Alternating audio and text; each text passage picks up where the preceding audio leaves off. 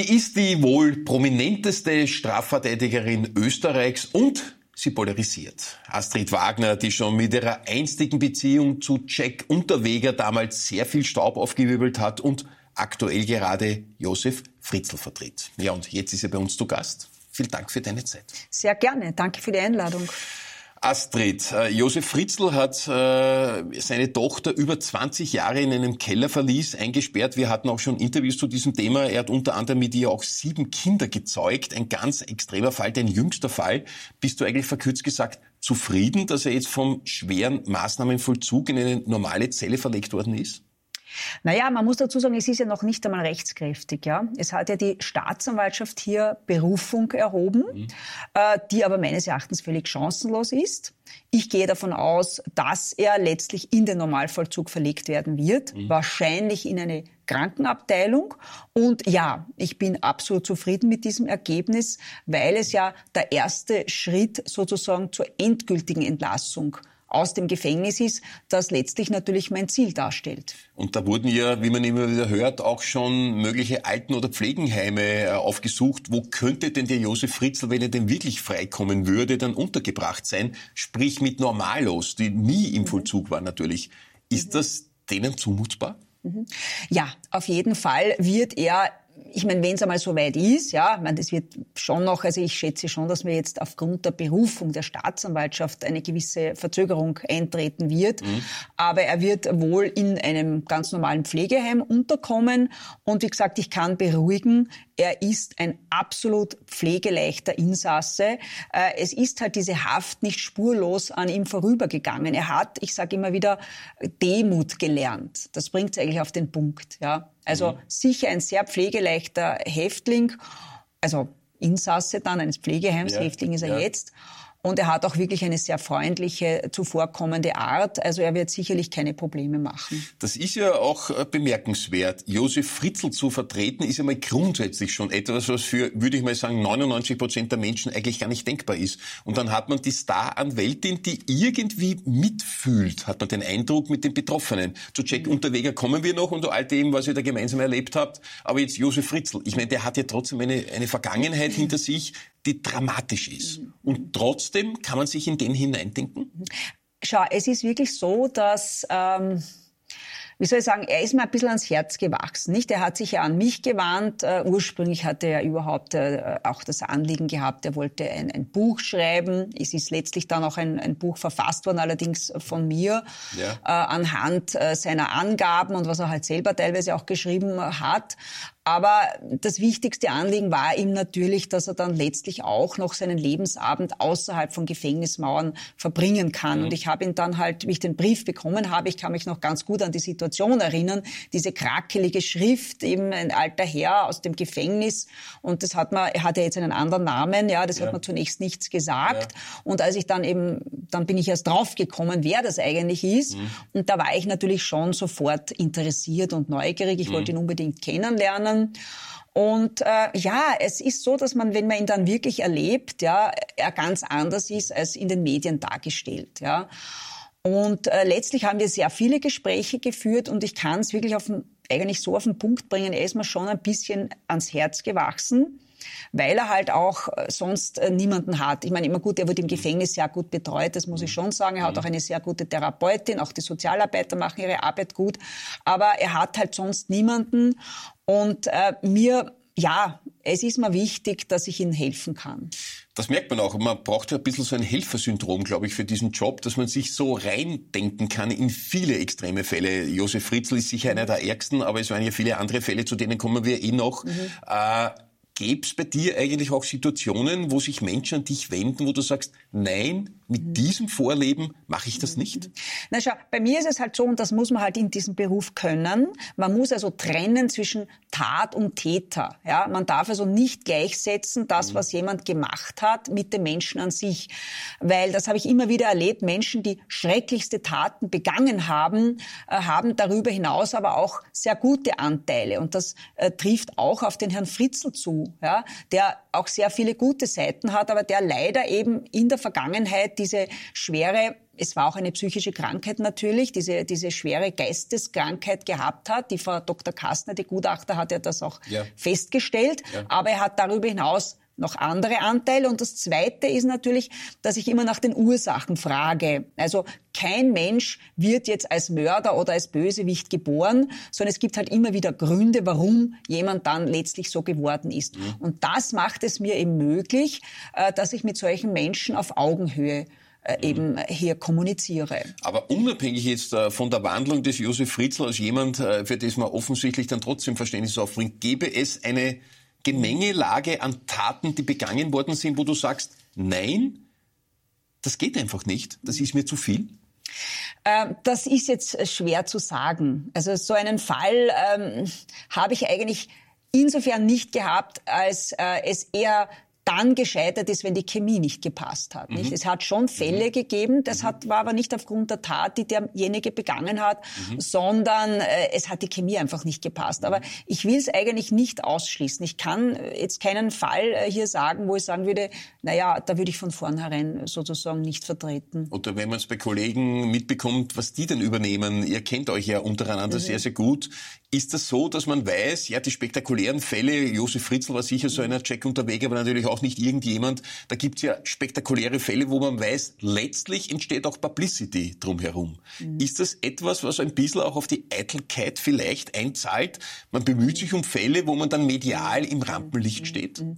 Naja, das will ich auch gar nicht verleugnen. Nicht? Also jeder, der sagt äh, sozusagen, ja, warum, also, wie soll ich sagen, wenn, wenn so ein Klient äh, kein Honorar bezahlt, ja, das ist ja ganz was anderes, weil äh, die Publicity ist natürlich letztlich unbezahlbar. Natürlich ja. ist das auch ein Aspekt, ja. Aber ich muss dazu sagen, äh, bei den Fällen, die mir ans Herz gewachsen sind, und das ist gerade beim, beim Herrn Fritzl eben so, ähm, das mache ich jetzt wirklich aus Überzeugung. Also da mhm. habe ich mhm. mich jetzt so richtig verbissen eigentlich und mir ist es jetzt ganz wichtig, dass ich dieses Ziel erreiche, dass er seinen Lebensabend noch außerhalb der Gefängnismauern verbringen kann. Mhm. Aber wie gesagt, äh, das ist schon ein Aspekt natürlich, mhm. die, die, äh, die Publicity. Die Publicity. Und das ist ja auch bei, im, im Sinne der, also vor allem bei den Strafverteidigerkollegen. Ja. ja äh, ist es ja das ein Thema. Natürlich, wieder, und, ne? und auch prominente Politiker, wenn man, ich weiß nicht, äh, so ist es. Karl-Heinz Grasser verteidigt zum Beispiel und das über Jahre, das hat sich ja ewig hingezogen, die Boho-Geschichte, mhm. auch andere, dann ist dein Name ständig in den Medien. Mhm. Sagen sagt man, nur typisch, der bemüht sich wieder, wird dann mhm. wieder, wieder Promi-Anwalt sozusagen. Mhm. Willst du das auch, eine Star-Anwältin sein? Also dieses, äh, was ich sagen, dieses Etikett Star-Anwältin stammt tatsächlich nicht von mir und ich finde es eigentlich fast ein bisschen ja, also ich finde es unpassend, ja, mhm. weil ich eigentlich mit der Welt der Stars ja eigentlich weniger zu tun habe. Ja, ich bin auch nicht jemand, der sich so gerne in der Welt von Stars und Promis bewegt. Äh, ich ja. halte den Ausdruck ein bisschen für unpassend. Ja, vielleicht früher hat man eher Top-Verteidiger gesagt, ja. aber es ist halt dieser Begriff jetzt aufgekommen und ja, ich habe auch grundsätzlich keine Einwände. Alles ist shiny und alles ist ja, schick ist und so Zeit, weiter. Das ist die Zeit, keine Frage. Und da firmierst du schon unter Staranwältin. Also in der Vorbereitung auf unser Stadtgespräch, mhm. ich lese ja sehr, sehr viel, immer heißt Staranwältin Astrid Wagner.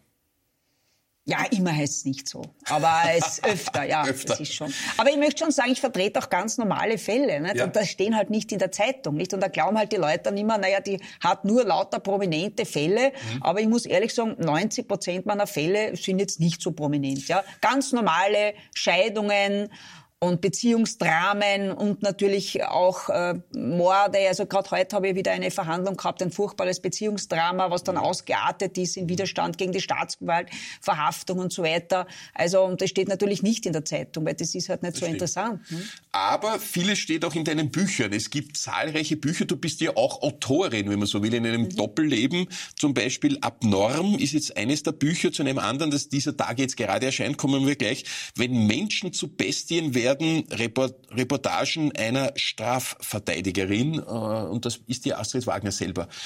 Was führt dich denn dazu, das Ganze wirklich quasi buchtechnisch auch zu verewigen? Ja, wie gesagt, ich habe jetzt schon, ich glaube, vier oder fünf Bücher geschrieben, ja. Also Auge in Auge mit dem Bösen, ja. äh, dann äh, Dunkle Liebe, eben Abnorm ist das vorletzte Buch.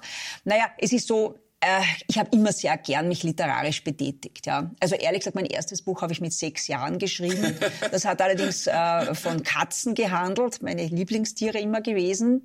Aber ich schreibe nun mal sehr gerne und ich glaube, ein bisschen äh, hilft es mir auch, das zu verarbeiten. Mhm. Also das ist mhm. schon so, wenn man nämlich etwas schreibt, wenn etwas aufgeschrieben hat, dann kann man es irgendwie auch ad acta legen.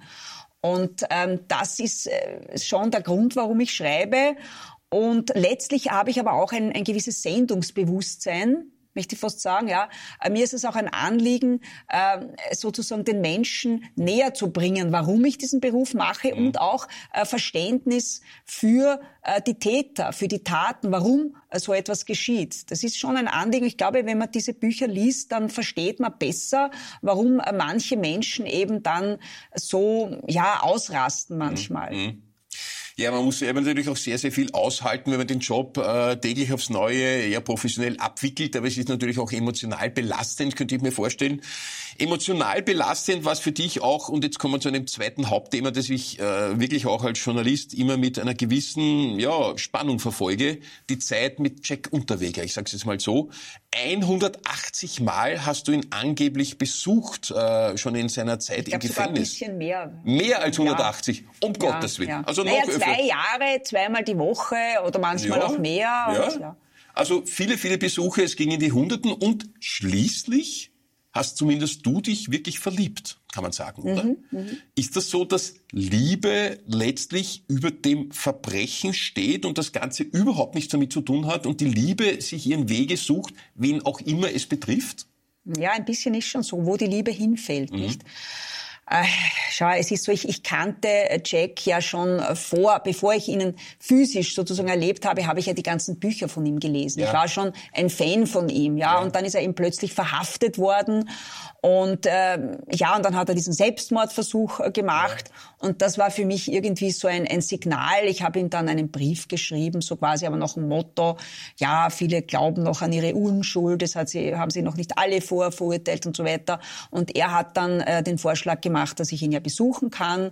Und dann ist es eigentlich relativ äh, schnell gegangen, wobei wir uns beide immer sehr zurückgehalten haben, weil wir ja gewusst haben sozusagen, dass das alles so eine Unsicherheit ist. Und erst so im, ja, im, im letzten Jahr eigentlich unserer Beziehung äh, sind dann ist es mit den Gefühlen durchgegangen und er hat mir wunderbare Liebesbriefe geschrieben und ich ihm habe hab ihm auch Liebesbriefe geschrieben. Und es kam offenbar am letzten Prozesstag dann zum ersten sogenannten Kuss zwischen die Gitterstäbe. Er war ja mhm. inhaftiert zu diesem Zeitpunkt und dann kam es dazu.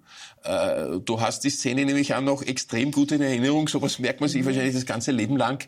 War das ein Moment, mhm. wo man da trotzdem als verliebte Person darauf hinarbeitet, dass es endlich zum Kuss kommt? Nein, es war so ein magischer Moment und es war absolut spontan und es war in keiner Weise irgendwie geplant. Nicht? Es war entweder war es der letzte oder der vorletzte Besuch. Ja.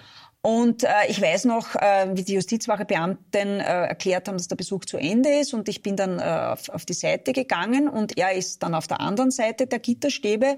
Und plötzlich bin ich diesen einen Schritt auf ihn zugegangen und er auf mich und wir haben uns dann vor allem eben dann geküsst. Und ich kann mich nur erinnern, dass ich äh, ein, ganz, äh, ein ganz starkes Gefühl hatte, also Wahnsinn. fast wie einen elektrischen Schlag verspürt habe, äh, weil das sich sozusagen so offensichtlich etwas so aufgestaut hat. Ja. Gell?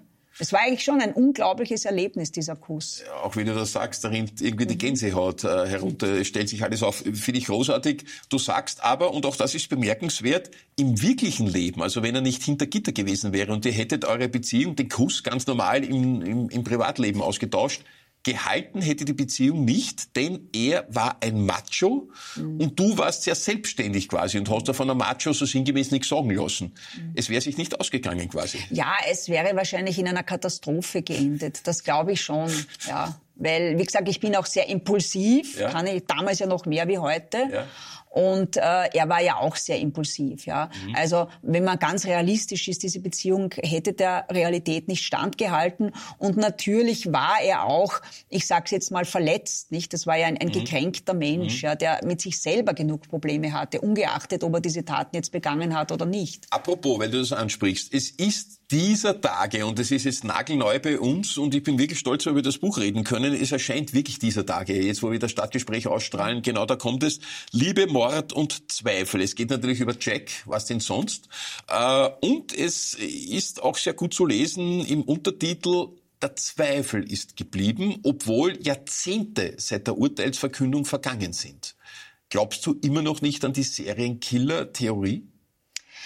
Naja, man muss einmal dazu sagen, das Urteil ist ja nie in Rechtskraft erwachsen.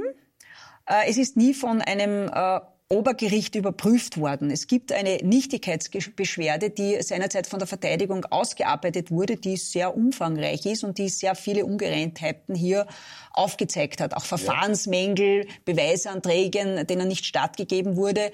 Nur wurde diese Nichtigkeitsbeschwerde dann nicht mehr behandelt, weil das Verfahren beendet war durch den durch Tod. Den Selbstmord. Ja? ja. Also wenn man das Buch liest, glaube ich, äh, kommt man schon äh, darauf, ein, eben, dass hier Zweifel angebracht sind. Ich will mhm. das jetzt gar nicht alles mhm. äh, vorwegnehmen, mhm. aber es gibt schon äh, Widersprüchlichkeiten, denen man, wo man sich zumindest Fragen sind offen geblieben und vielleicht eines auch noch ein Indiz dafür, dass es nicht ganz so eindeutig und klar äh, war, äh, ist ja, dass das Urteil nicht einmal einstimmig ausgefallen ist. Es haben ja immerhin zwei Geschworene von acht für Freispruch in allen Fällen gestimmt. Er ist auch nicht in allen Fällen verurteilt worden, nicht?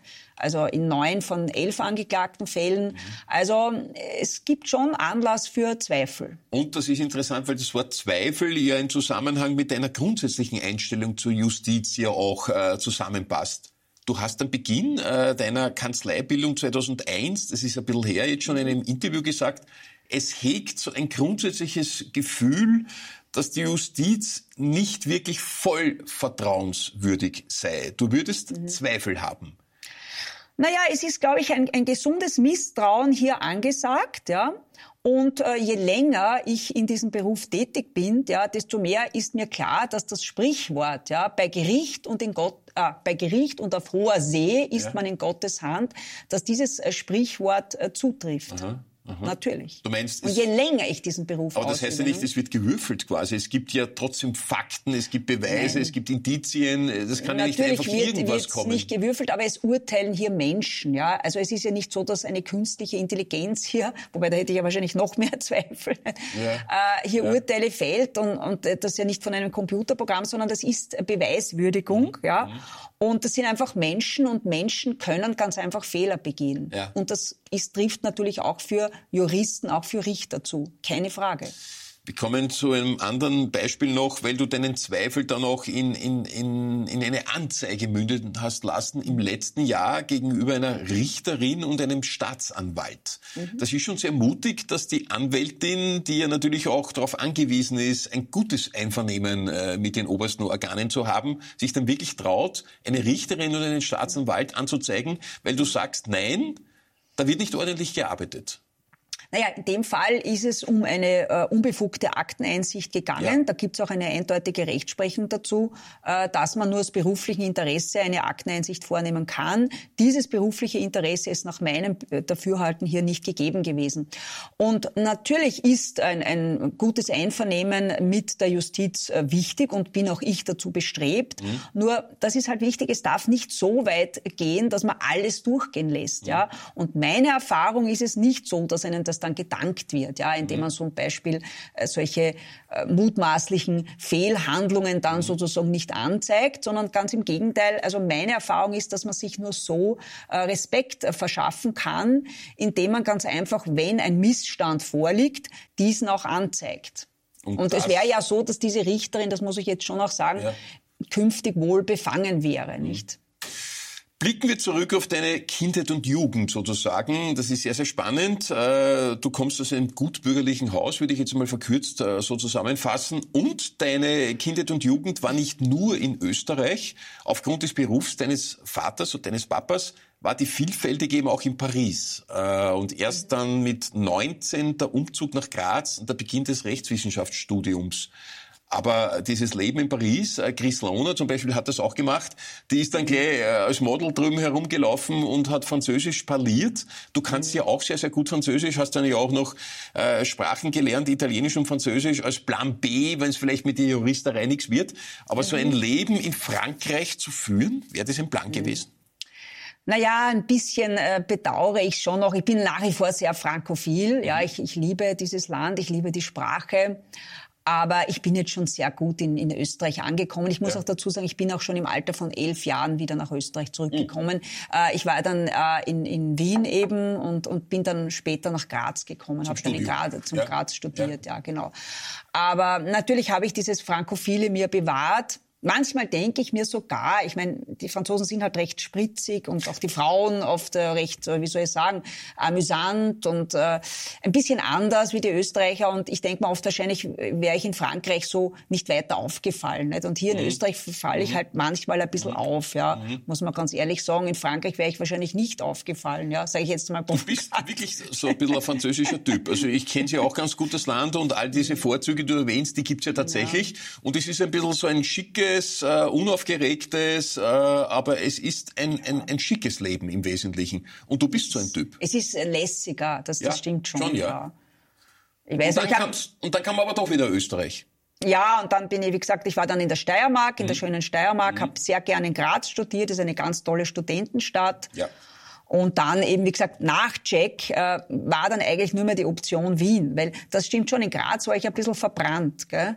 Also mhm. es war dann wirklich so, die vom Unterweger, die braucht man da nicht. Das, das wurde mir auch wörtlich gesagt. Ja. Ich habe mich bei einer Anwaltskanzlei beworben ja. und ja, es war wirklich so, der hat mir wörtlich gesagt, es ist mitgeteilt worden, mhm. wenn du die Wagner nimmst, dann brauchst du bei uns gar nicht mehr reinkommen oder so auf Aha. die Art. Ne? Gut, da ist Graz auch ja. zu klein, Wien ja, ist natürlich doch sehr, sehr groß, klein, ist zu klein natürlich. Aber es ist eine wunderschöne Stadt Keine und ich Frage. bin immer wieder beruflich in Graz. Was sind die privaten Leidenschaften? Jetzt kennen wir deine Akribie, äh, sich natürlich auf Täter einzustellen, einstellen zu müssen, mit dem Strafrecht natürlich sehr, sehr gut umgehen zu können. Und man muss sich auch sagen, über die dunkle Seite, da ging es um Scheidungskriege und Familiendramen. Mhm. Also auch im Familienrecht bist du ja sehr, sehr stark. Das sind ja auch nicht nur die positiven Fälle. Aber was sind jetzt so die privaten Leidenschaften, wo du sagst, Hobbys, dafür brenne ich, das ist so ganz was anderes, das ist mein Leben daneben? Also ehrlich gesagt, privat tue ich wirklich gern auch schreiben. Ja, mhm. das, das ist schon auch meine Leidenschaft. Und sonst ist es eigentlich eher unaufgeregt, ja. Also es ist eher so, dass ich sehr gerne in der Natur bin, ja. Das ist mir ganz wichtig. Ja. Und ich merke das auch, wenn ich im Wald bin. Ja. Wenn ich zwei, drei Stunden im Wald bin, ich komme dann als neuer Mensch wieder heraus, ja.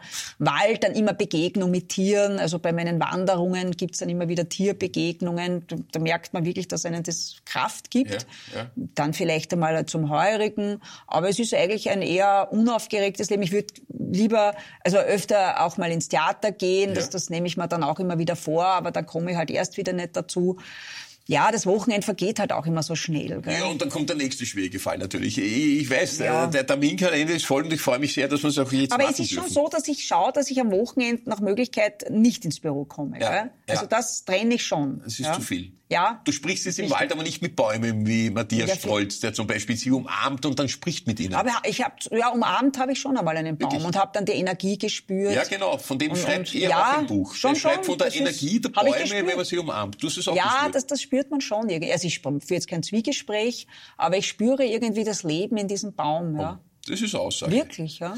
Wie ist denn das mit deinem Privatleben äh, beziehungstechnisch? Man äh, weiß ein bisschen, ich kenne dich ein bisschen, aber so wirklich viel weiß man nicht.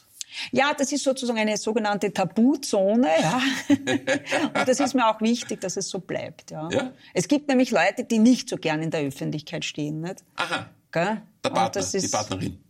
Mhm.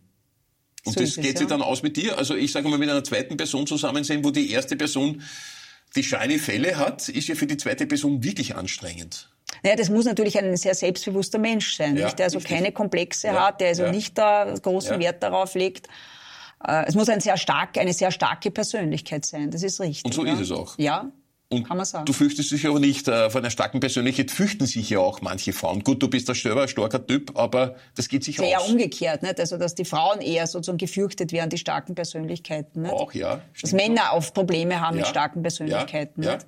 Gut, bei dir geht sich das alles aus. Ja, ja. Absolut. Kein also Skandal also, ist überliefert. Astrid. Ja, ja, bin so. Es gibt so viele Skandale. Es hat schon Skandale gegeben, nicht? Also eben diese völlig harmlosen Fotos dann, nicht? Die, äh, freier Rücken Ach so, oder ja, stimmt. oben ohne ja, und so. Hat's eh Ja, oben gegeben, ohne, die Anwältin ja, oben ja, ja. ohne.